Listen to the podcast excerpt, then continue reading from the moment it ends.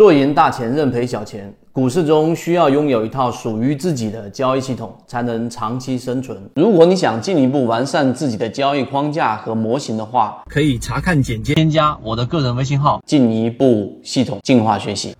很多人之所以没有办法把禅论给学会，或者把禅论能看得懂运用到实战当中，是因为禅中说禅所写的教你炒股一百零八讲根本就不是为了教会大家怎么去做交易。那原理很简单，我们之前第一季给大家讲过，就像是一个好的投手，他一定是要把球投到一定的范围之内，你作为我们说的这种击打者，你才能去接到那个球或者打到那个球。而禅中说禅呢，这里面的一百零八讲，它其实内容框架相对比较分散，所以今天我们用三分钟给大家讲一讲这个持续稳定盈利，怎么样去利用禅论的内容去做好一个支撑。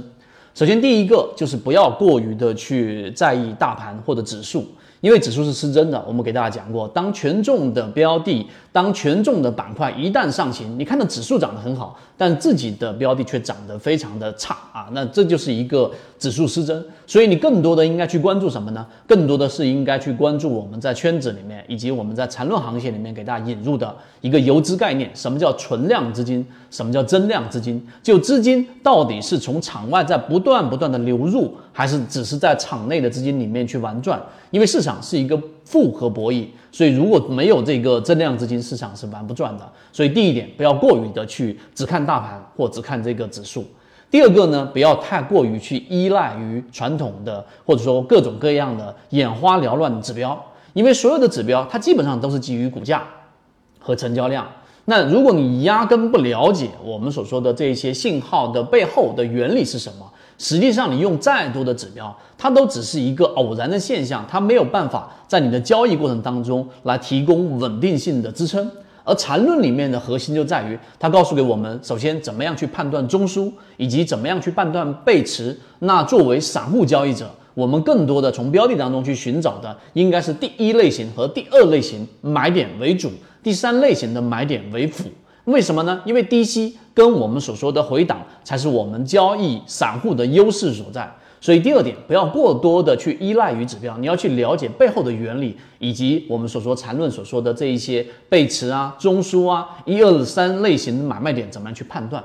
第三点呢，就是不要过多的去关注或只看行业的板块的这一个上涨或者下跌，因为这个时候你要问的下一个或者说更早的一个问题是，到底这个。行业当中，它到底有没有集中度？如果本身大部分的标的的上涨都是属于局部性的，并且在行业这个角度上它没有集中度，你就压根不用去了解这一点。那我们需要看什么呢？我们更多的是要看标的的修复性，例如我们所说的超跌修复，例如我们所说的涨停复制等等。所以这几点你看完之后，你就能很清晰的知道，作为缠论航线一百零八讲，我们给大家整理成啊，就像刚才所说的，如果那个原来的原著一百零八讲，它是一个胡乱丢球的投手，作为普通交易者，我根本没有办法去接住这个球。那么我们的缠论当中的这一个内容十八讲，就是把它的整个梳理框架给大家罗列出来。最终的目的是为了什么？就是为了把它纳入到实战当中。最终的目的就是让大部分的交易者可以在交易过程当中，一能够清晰的识别这个标的到底属于什么走势；第二个，能够肉眼的识别出中枢；第三个，我能判断什么是背驰，以及是通过肉眼直接识别出来的。最终落入到实战当中，我能找到第一、第二、第三类型买卖点，最终把自己的交易趋于稳定。这个就是我们的初衷。好，今天讲这么多，和你一起终身进化。我们一直秉承着授人以鱼不如授人以渔的这样的一个理念。如果你还没有添加到我的个人微信号的，可以直接拿出手机添加我的个人微信号，可以私聊留言获取通道，分享我所有的完整版课程视频。